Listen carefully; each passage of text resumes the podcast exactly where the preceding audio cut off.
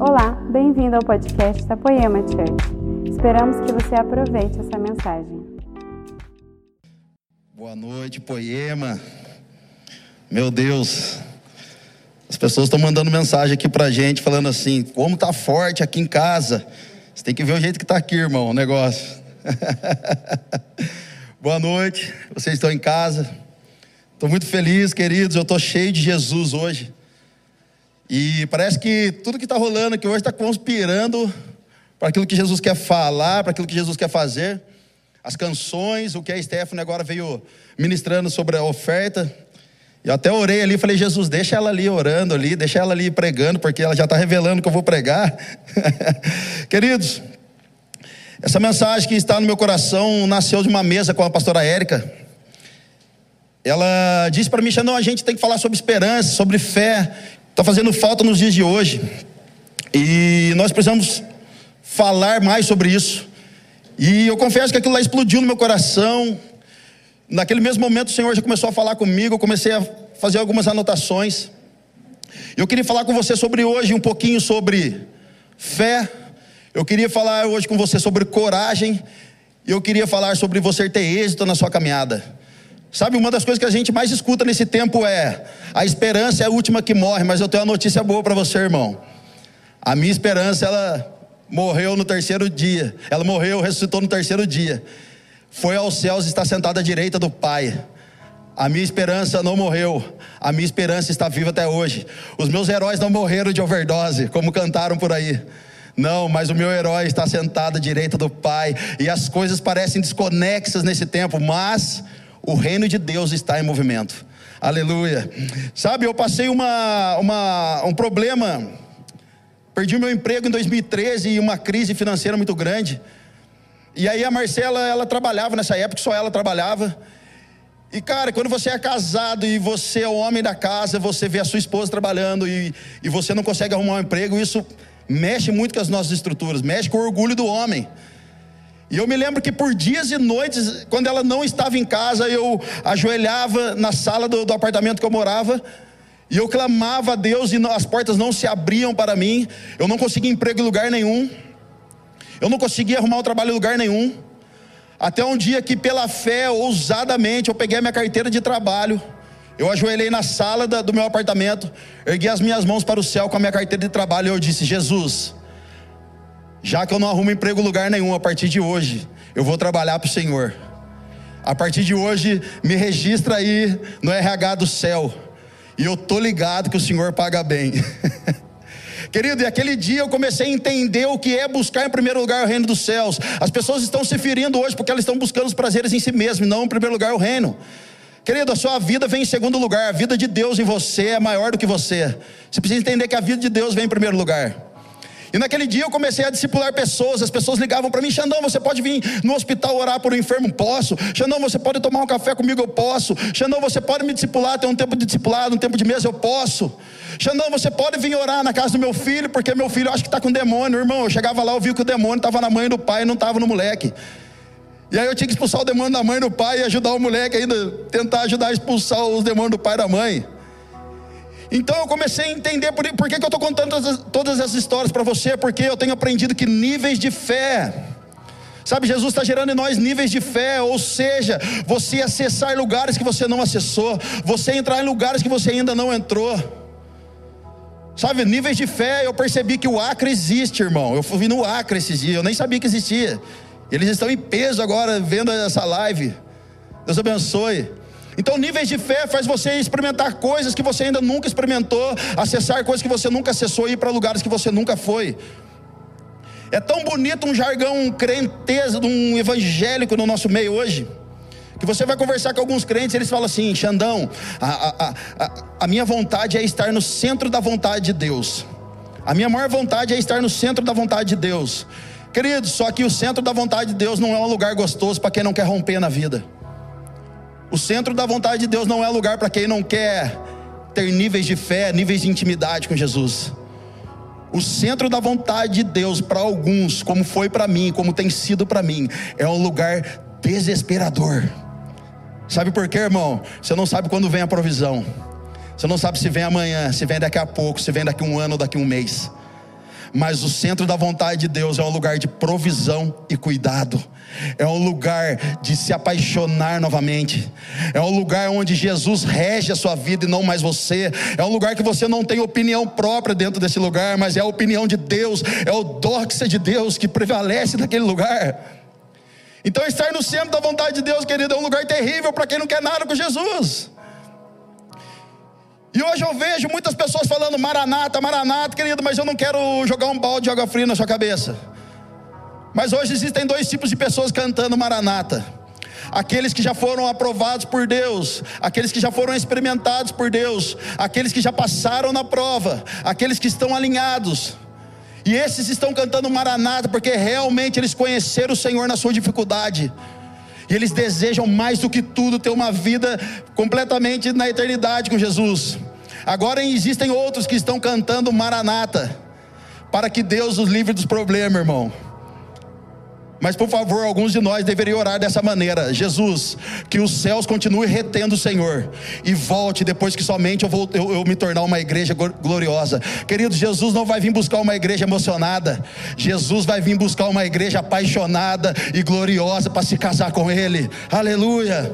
Meu Deus, estou ficando louco aqui, meus irmãos aqui ajudam. Irmão, manda fogo e raio, oração em língua, manda que o negócio está tá esquisito aqui hoje. Então as pessoas elas querem cantar Maranata, me livra disso, Jesus, volta logo porque eu preciso escapar disso. Não, irmão. Nós não nos movemos como igreja por aquilo que nós estamos vendo ou sentindo, nós nos movemos de fé em fé, de glória em glória, como uma igreja triunfante para a glória de Jesus, aleluia. Vamos lá, então o que, que você liga a televisão hoje? Parece que você vai tomar um, um tiro de bala perdida, irmão. Você liga a televisão, você fica depressivo, por favor, eu dou um toque para você, não assista mais televisão. Comece a olhar as notícias daqueles que estão vivos, daqueles que passaram pela prova e agora estão dando glória a Deus, daqueles que saíram do Covid. Celebre a vida. Eles estão pregando que a nossa nação está destruída, que a nossa nação está sendo envergonhada, que o Brasil é um caos, que os políticos estão sendo levantados para nos roubar, é, é, é matança, é, é bandidagem se levantando. Mas deixa eu dizer uma coisa para você: Brasil, pode vir, porque nós estamos marchando em nome do Senhor dos Exércitos. Uh! Essa semana, cara, eu chorei Duas médicas, amigas nossas aqui da Poema, minha amiga, a Bárbara e a Bruna, me mandaram um vídeo, cara. Um vídeo e um áudio. Elas estavam dentro de uma das maiores UTIs de São Paulo. E quando ela me mandou um vídeo, ela falou: Xandão, obrigado pela sua vida e a vida do pastor Leandro, porque nós temos sido uma família espiritual com vocês, uma família verdadeiramente de pão e vinho. E ela falou assim: Xandão, olha esse vídeo, cara. Nós pensamos em vocês na hora, vocês não estão aqui. Mas vocês estão, vocês estão sendo representados com a gente aqui dentro. Gente, um monte de pessoas doentes, entubadas. E a Bruna com o violão na mão, cara, declarando a cura de Jesus dentro daquele hospital onde só as pessoas que estão com Covid estão doentes, não é só elas, não, os médicos também estão cansados, os enfermeiros estão cansados e elas estavam lá declarando o céu na terra. Querido, isso se chama uma igreja apostólica, isso se chama uma igreja de sacerdotes, que se levante os sacerdotes santos do Brasil, que se levante os evangelistas, que se levante as pessoas que estão para declarar, não, que, se, que são verdadeiramente intercessores e não pessoas que têm mal, falado mal de outras, falado mal da igreja, que se levantem os sacerdotes na nação brasileira, em nome de Jesus. Uh! Vou tomar uma aguinha aqui. Aleluia. Jesus não vai vir buscar uma igreja emocionada, mas uma igreja triunfante, cara. Aqueles que têm permanecido queimando na dificuldade. Hoje nós recebemos a notícia de um grande irmão querido aqui, o Éder, faleceu hoje. A Jaque, esposa dele, mandou mensagem, querido. À tarde nós estávamos chorando e agora nós estávamos celebrando Jesus. Que loucura é essa? Porque nós não estamos nos tornando uma igreja emocionada, nós entendemos Ele está num lugar melhor do que nós. E daqui a pouco a gente vai ver Ele novamente. De repente, daqui a pouco nós vamos estar com o Senhor, nós o veremos face a face e nos tornaremos como Ele. Aleluia. Abra comigo em Mateus capítulo 14, nós vamos mergulhar um pouco nesse texto. Mateus capítulo 14, verso 22.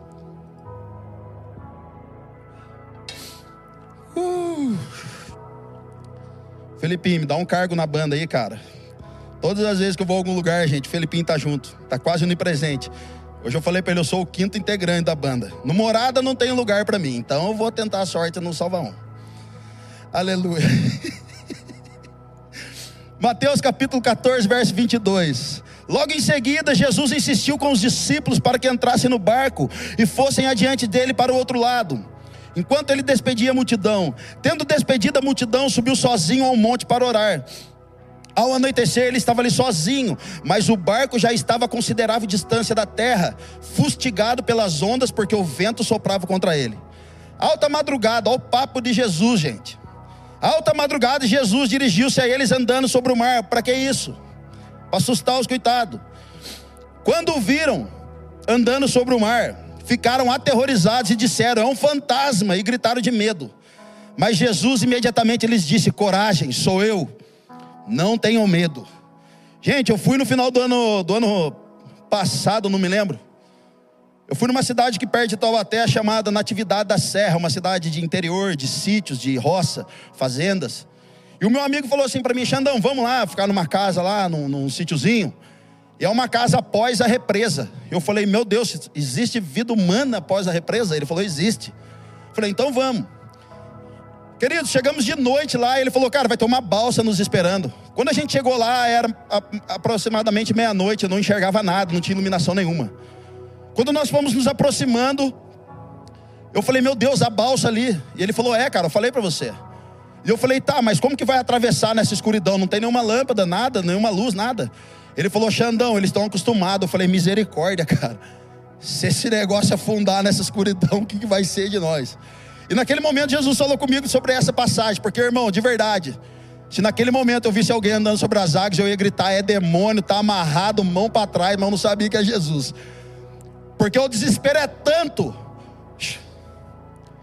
O desespero de muitos está tanto nesse momento, querido, que nós não estamos conseguindo discernir se é Jesus que está falando e fazendo ou não. Obrigado, Espírito Santo. A escuridão está tanto, cara. As feridas estão tantas que a gente não está conseguindo discernir se é Jesus que está vindo em nossa direção ou não. Mas o Felipe encantou aqui, cara. A boa notícia é: Ele vem, olhe para além dos montes. É de lá eu sei que virá o meu socorro. A minha esperança está no Senhor. Uh! Olha o verso 27, mas Jesus imediatamente lhe diz: Coragem, sou eu, querido. O vento batendo, a situação acontecendo, o Covid aí pessoas falecendo, o caos estabelecido. Jesus poderia facilmente, nesse tempo, cara, nesse tempo, nessa estação, falar para nós e falar para o mundo todo: cessa a Covid, cessa tudo. Ele poderia ter falado naquele dia com os discípulos: cessa o vento, cessa o mar, cessa as águas. Mas sabe por que Jesus não fez isso, irmão? Jesus falou para mim hoje, essa manhã, sobre isso. Jesus está forjando em mim e você um caráter de fé. Mas Xandão, para que um caráter de fé? Para que nós sejamos uma voz profética na nação. E para se tornar uma voz profética na nação, querido, vem por meio da experimentação. É onde não existe vida, você está profetizando a, a vida ali. É onde ninguém vai no seu GC, ninguém quer sentar na sua cadeira, como eu já fiz isso várias vezes. Ora sozinho pelas cadeiras, declarando que um dia vai ter pessoas sentadas ali é declarar para aqueles que estão morrendo, declarar vida de Deus sobre eles, é declarar para aqueles que estão, que estão perdidos, volte para o Senhor, pois o Senhor ainda tem grandes obras na sua vida. É quando você perde o neném, cara, e você não sabe o que fazer, porque é só Deus que está controlando isso, é só Deus que está cuidando disso, você não tem o que fazer. É quando você está há anos orando para engravidar e parece que não engravida. E no segundo tempo, parece que você, Jesus fala, cara, ele se tornou uma igreja incrível, eu vou abençoar essa pessoa. Querido, uma voz profética vem em meio a dores, uma voz profética vem em meio a lágrimas. Nós estamos nos tornando uma voz profética. Sabe o que é o mais incrível para Jesus usar eu e você? Então se alinha, irmão, porque profeta, quando não está alinhado, Jesus tem que usar a mula para falar. Jesus tem que fazer o galo cantar. Profeta precisa se alinhar, cara para que os bichos fiquem sendo bicho e a gente venha a ser profeta e homens e mulheres de Deus cada vez mais. Aleluia. Então, olha que legal, Jesus gerando em nós um caráter de fé para nos tornarmos uma voz profética. Agora, coragem. Coragem, meu irmão, minha irmã, coragem. Xandão, mas eu tenho medo. Coragem. Sabe por quê? Porque o medo te paralisa. Tudo que eu tenho medo me controla e me paralisa. Tudo que você tem medo te controla e te paralisa. Mas a coragem não, a coragem você tem medo, mas você confia naquele que está te chamando. o meu pai me levava aqui em Ubatuba, cara. No porto de Ubatuba, no cais, no famoso cais. E meu pai falava assim para mim e para o meu irmão: Vai lá, pula porque o pai já pula atrás de vocês. Eu falava: Não, pai, é muito alto. Pula o senhor primeiro, morre o senhor primeiro. Depois eu com meu irmão pula. E meu pai falava: Tá louco, vocês são muito frouxos. Querido, meu pai vinha correndo, tomava impulso e dava aquele pulo bonito lá no mar. E quando ele subia nas águas, ele falava: Pode vir que eu estou aqui. Eu e meu irmão ficávamos tão confiantes naquilo que a gente pegava um embalo maior, vinha e se jogava, sabe por quê? A gente tinha medo, mas quando meu pai estava lá embaixo dizendo: podem vir que eu seguro vocês, a gente tinha coragem, ou seja, tinha medo, mas a gente estava confiando naquele que está nos chamando. Querido, Jesus já morreu por você, se joga. Jesus já fez tudo, se joga. Não tinha um louvor antes que cantava assim: extravasa libere e jogue tudo para o alto. Não tinha um louvor assim? Já dizia Manobral, cara. Tenha fé, porque até no lixão nasce flor, irmão. Isso é uma revelação muito louca. onde está a sua confiança? Onde está a minha confiança? Eu vou responder para você onde a nossa confiança deve estar alicerçada. A Stephanie falou algo aqui poderosíssimo sobre os montes de Sião. Os que confiam no Senhor são como os montes de Sião que não se abalam. Querido, o Monte Sião é, nem é o monte mais alto, mas a sua base ela é bem estendida, por isso ela aguenta mais as pancadas. Ela aguenta mais terremotos, ela aguenta mais a ventania, aguenta mais os ventos, aguenta a chuva, chuva de pedra, tudo acontece, mas ela não se abala porque a sua base está bem consolidada. Que a minha base e a sua vem estar muito bem consolidada em Cristo Jesus. Então, olha só onde a nossa confiança deve estar alicerçada. Salmo 139. Uh! Se eu subir aos céus, lá estás. Se eu fizer a minha cama na sepultura, também lá estás. Se eu subir com as asas da alvorada e morar na extremidade do mar, mesmo ali a tua mão direita me guiará e me sustentará. Mesmo que eu diga as trevas me encobrirão e que se tornará noite ao meu redor verei que nem as trevas são escuras para ti, a noite brilhará como o dia, pois para ti as trevas são luz. Aleluia, querido, eu tenho uma palavra para você. Jesus não tem medo do escuro. Jesus vai nos surpreender na hora que a gente menos esperar a vinda dele. Jesus não tem medo do escuro, cara. Agora, se você está vivendo numa escuridão, eu quero liberar sobre você agora uma cura emocional da sua vida. Eu quero liberar a cura do câncer na sua vida.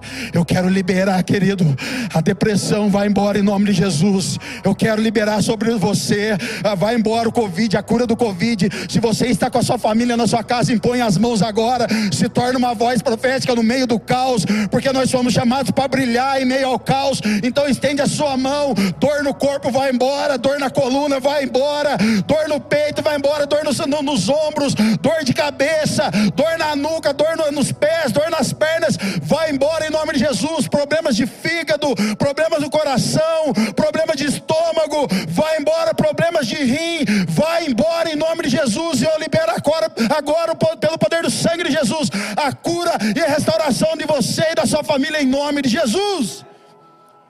Uh! Meu Deus! Continuando o texto, verso 28. Senhor, disse Pedro, se és tu, manda-me ir ao teu encontro por sobre as águas. Venha, respondeu ele. Então Pedro saiu do barco, andou sobre as águas e foi na direção de Jesus. Gente, eu tenho um amigo, pastor. Eu não vou falar o nome dele, pastor Kleber. Pastor Kleber de Jesus, eu não ia falar o nome dele. Mas ele é muito meu amigo. Eu amo o Kleber. E um dia ele contou um testemunho para mim, cara, que eu falei, meu Deus. Clebão um dia foi para a praia com a pastora Adriana. E ele falou para Adriana: Adriana, eu vou andar sobre as águas. Eu falei: E aí, Clebão, meu Deus, cara, se você conseguiu andar sobre as águas, eu vou para o Batuba amanhã, irmão. Vai chegar a minha benção. E o Clebão falou que foi para a praia e falou: Adriana, pode filmar, porque eu vou andar sobre as águas. Querido, ele chegou lá na encosta, na pedreira, começou a profetizar para o mar: Mar, vou andar sobre você agora.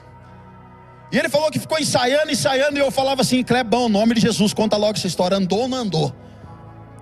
E ele falou: Xandão, quando eu coloquei o primeiro pé sobre as águas, falei: tá, mas ainda falta mais um, põe outro, colocou outro ou não? E ele disse que a hora que ele colocou o segundo pé, ele afundou. Eu falei: ah, Clebão. Eu perguntei para ele: Clebão, por que que você afundou? Você não teve fé? Você teve pouca fé? Ele falou: Não, Xandão, eu tive fé demais. O problema é que Jesus não falou para mim: Vem. Uau. Querido, pessoas estão ficando doentes, desesperadas, porque você está entrando em relacionamento que Jesus não mandou você entrar. Você está entrando em trabalhos e serviços por aí que Jesus não mandou você entrar. Algumas pessoas estão ficando doentes e frustradas dentro da igreja porque o seu coração não está sendo depositado no lugar correto. O seu coração não está sendo depositado junto ao coração do Senhor. Querido, Jesus não tem culpa daquilo que você está fazendo, porque Ele é responsável por aquilo que Ele manda você fazer, Ele supre isso aí. Ele supre isso aí. Saia desse relacionamento, saia, saia desse lugar. Porque se você acha que o diabo não dá coisa para você, o diabo dá, irmão. O diabo dá.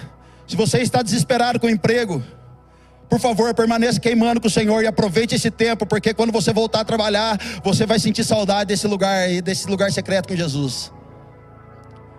Querido, em nome de Jesus, não brinca com a sua vida e não brinca com o Senhor, porque Satanás não está brincando com você, ele está querendo ceifar a sua vida, ceifar a vida da sua família e dos seus filhos. Em nome de Jesus, se posiciona novamente e deixa Jesus conduzir ela, em nome de Jesus. Eu fui fazer um curso em São Paulo. E eu estava lá fazendo curso em São Paulo, e de repente, o professor do curso falou assim: alguém, alguém da plateia que estava ali, dos alunos, falaram assim: professor, no Brasil não tem oportunidades. E ele falou assim: como que não tem oportunidades? E um jovem falou: não tem. E de repente esse homem falou assim: eu sou uma oportunidade, o que você vai fazer?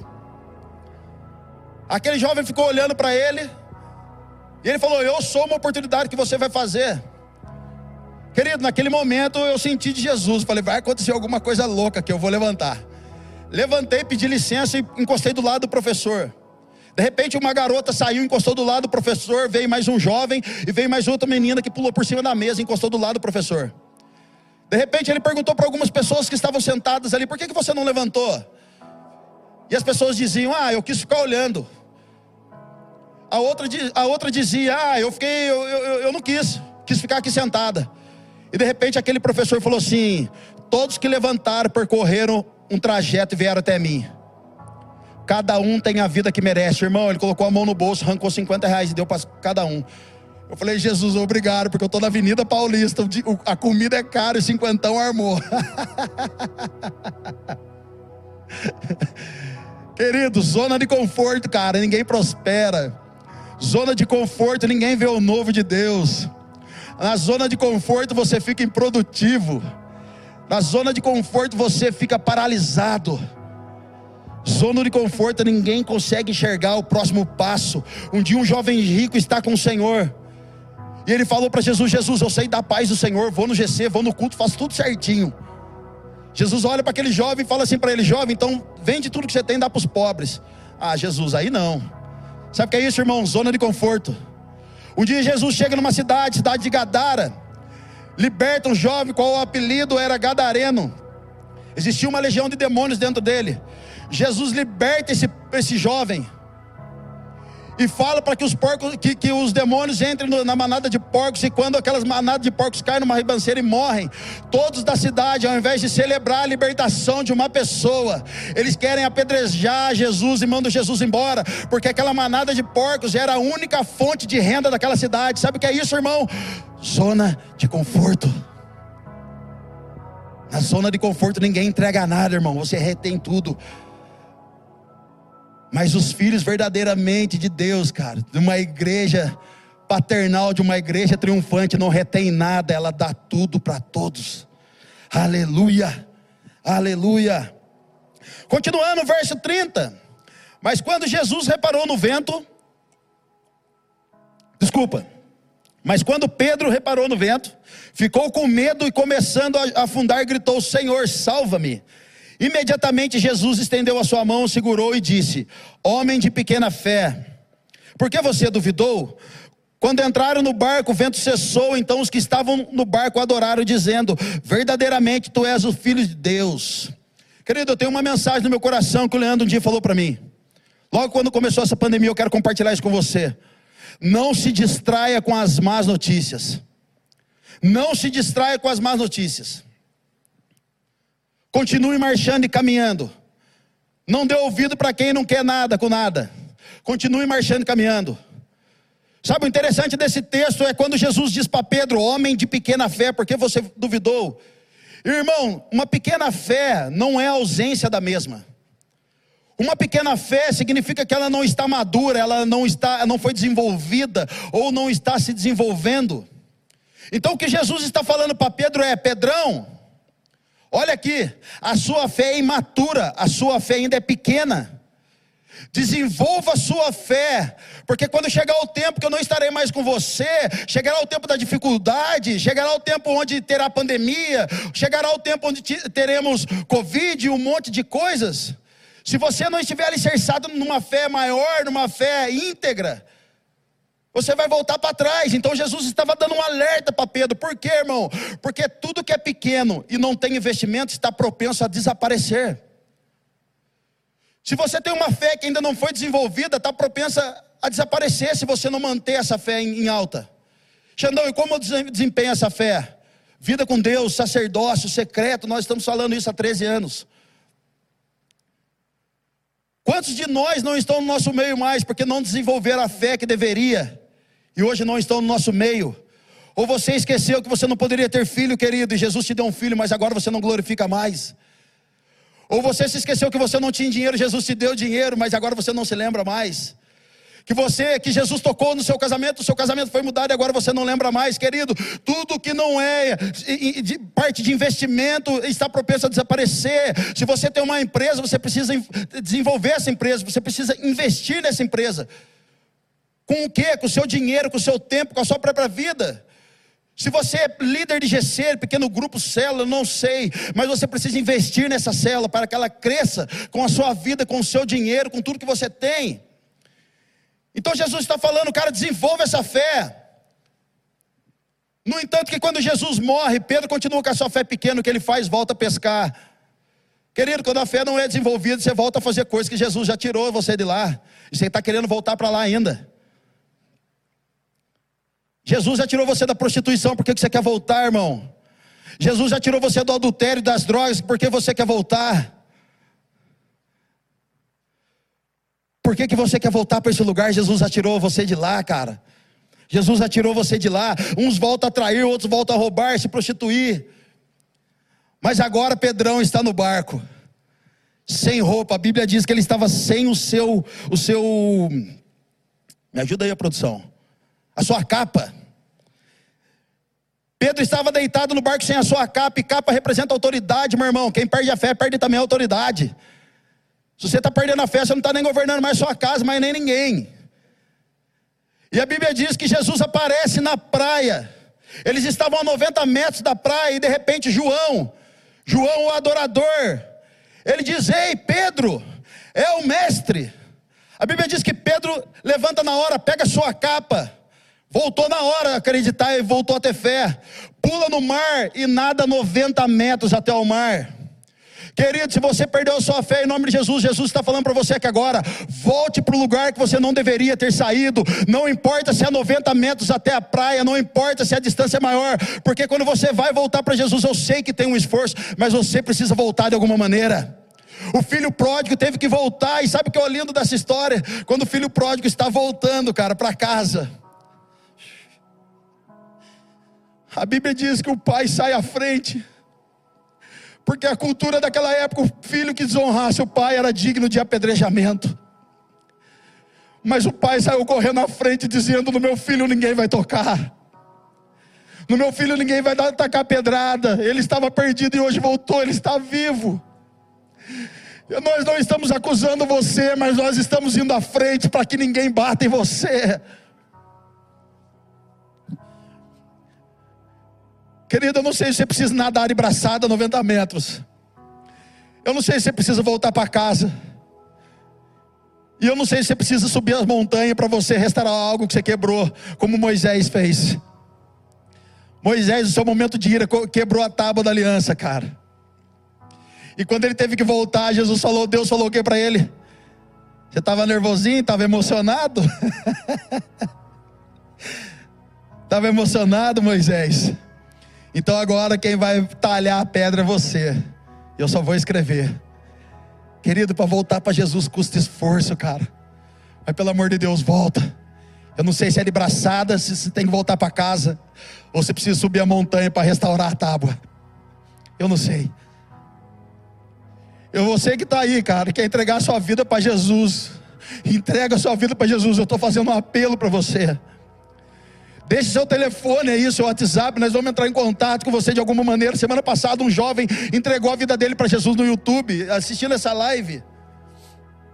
Entrega sua vida para Jesus, volte para Jesus novamente. Nós queremos sair à frente, cara. E se tacarem pedras, nós vamos proteger você. Se xingarem você, nós vamos entrar na frente, porque nós iremos declarar: o filho estava morto e voltou para casa. Aleluia! Aleluia! Uh. Eu quero falar um dos últimos tópicos. Querido, eu falei da fé. Eu falei da gente ter coragem e não vergonha, mas coragem. Se a gente errar, irmão, que seja pelo excesso de amor, cara. Se a gente errar, que seja pelo excesso de confissão de pecado. Mas confessa. Se a gente errar, que seja para voltar para Jesus.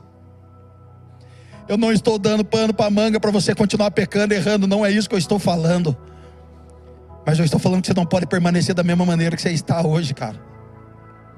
Você precisa ter coragem. Você precisa ter coragem.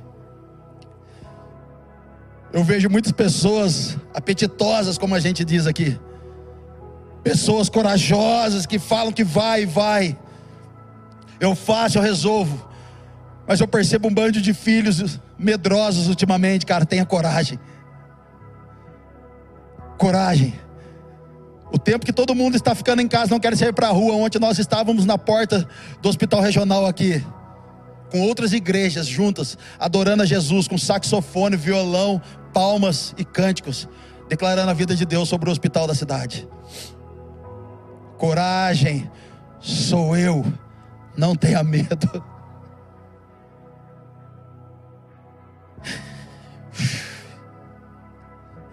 Coragem sou eu, não tenha medo. Não tenha medo, de sim, diz o Senhor, querido.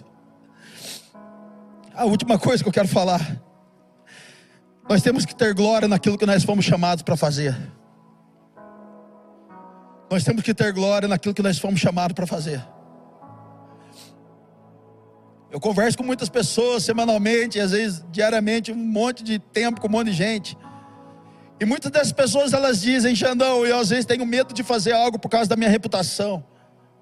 Eu tenho medo de evangelizar, do que, que as pessoas vão falar de mim, do que as pessoas vão pensar sobre mim, o que elas vão dizer, o que elas vão twittar, o que elas vão colocar no Instagram, o que elas vão colocar no Facebook. Várias das pessoas dizem isso para mim, eu estava numa mesa essa semana e eu falei assim, gente, deixa a reputação de lado. Jesus não está preocupado com reputação. Jesus está preocupado com o caráter dele. O caráter é maior que a reputação. A reputação é inferior ao caráter, porque se nós temos o caráter de Cristo, nós somos como Ele. E Cristo em nós, a esperança da glória. Já dizia um pastor aqui no Brasil: tudo que as pessoas poderiam acessar de Jesus estava em Deus. Quer dizer, tudo que as pessoas poderiam acessar de Deus estava em Jesus. E tudo que as pessoas podem acessar de Cristo hoje está em nós. Então o caráter é maior que a reputação, irmão. Quem gosta de reputação é rede social. Quem gosta de like e seguidor é redes sociais. Em João capítulo 6 diz que Jesus estava com palavras duras dizendo para o povo e para os discípulos: Eu sou o pão vivo que desceu do céu. Vocês vão comer, vão ter parte comigo, precisam beber do meu sangue para ter parte comigo. E de repente alguém, alguns discípulos falaram assim: Jesus, o povo está indo embora porque as palavras são duras. Jesus olha para os discípulos e diz assim: Vocês não querem ir também? Vocês não querem ir embora também? Sabe por quê, querido? Porque quando se prega o evangelho de verdade, os interesseiros que querem reputação vão embora, mas atrai os pecadores, querido. Pregue o evangelho, pregue o evangelho. Pregue o evangelho, porque o evangelho atrai os pecadores. Pedro olha para Jesus e fala: Senhor, para onde nós iremos? Para onde eu irei?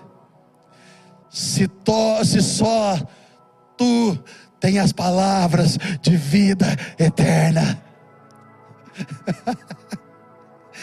Querido, olha a reputação de Jesus para uns. A reputação era: Tu és o Cristo, o Filho do Deus vivo. Para outros era: Verdadeiramente Tu és os filhos de Deus. Mas para outros era: glutão e beberrão. Pregue o Evangelho. Querido, eu vos digo, não o Senhor nem a Bíblia, eu estou falando. Quem dera se Jesus não foi chamado de cafetão quando estava tendo um tempo com uma prostituta. Vão chamar você de maluco, vão chamar você de doido, vão falar para você porque que você tá está tendo tempo com essa pessoa, ela não quer nada com nada, vão xingar você, vão, perco, vão brigar com você, vão correr atrás de você, vão tentar humilhar você. Querido, jogue a sua reputação no lixo, mas tenha o caráter de Cristo, porque Cristo em mim é a esperança da glória. Aleluia! Uh! Me ajuda aqui. Querido, você precisa ter glória naquilo que você é chamado para fazer. Esses dias eu estava na sala da minha casa e de repente uma cigarra, cara, começou a cantar loucamente. A cigarra começou a cantar e minha filha falou assim: pai, que bicho chato. Falei, filha, sabe que é uma, isso é uma cigarra? Sabe o que ela está fazendo, filha? Minha filha falou: o que, papai? Ela está glorificando a Deus com aquilo que ela foi chamada para fazer. A minha filha, sério, papai? Eu falei, sério. Ela falou assim: ah, mas é chato, né?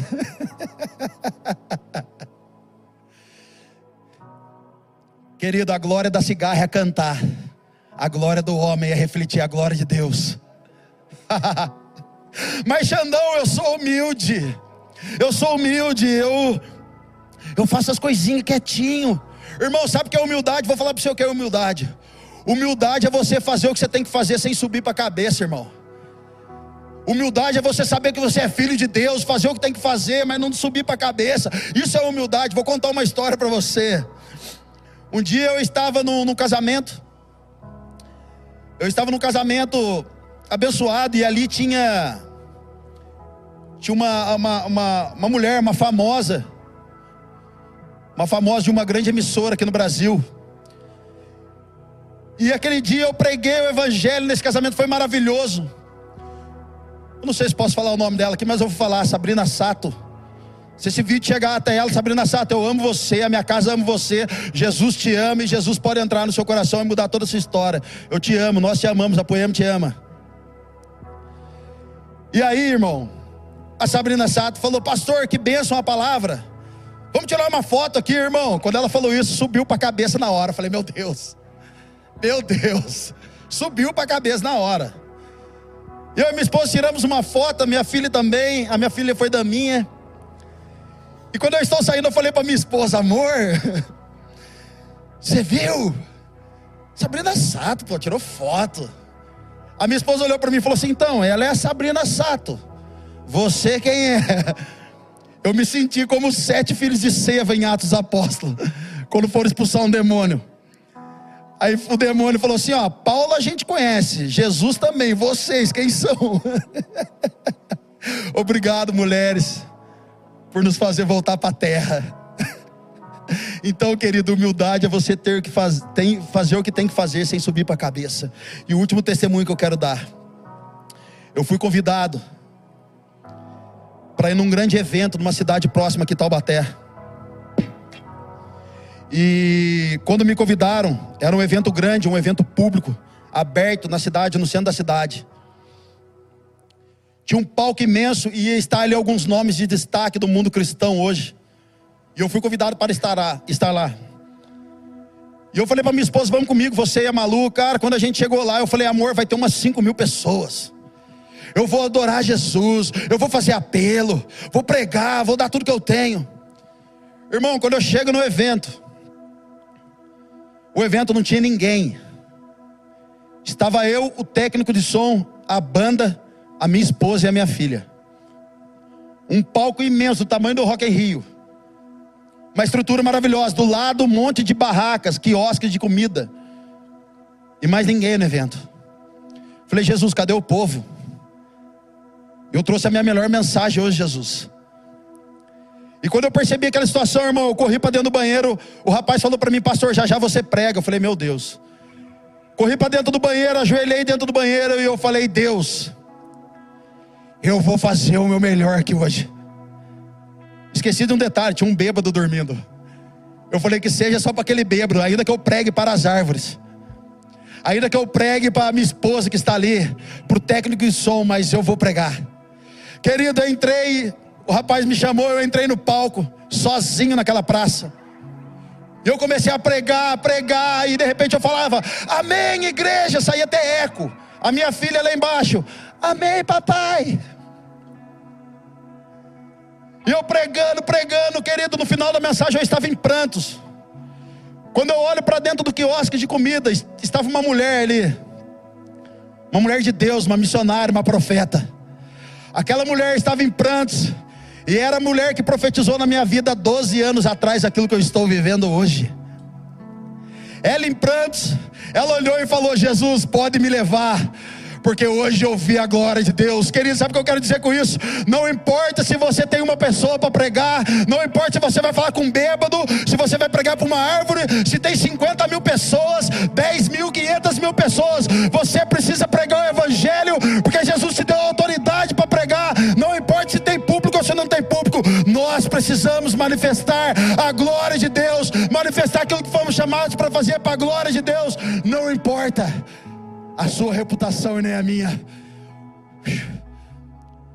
Importa Cristo em mim, a esperança da glória, cara.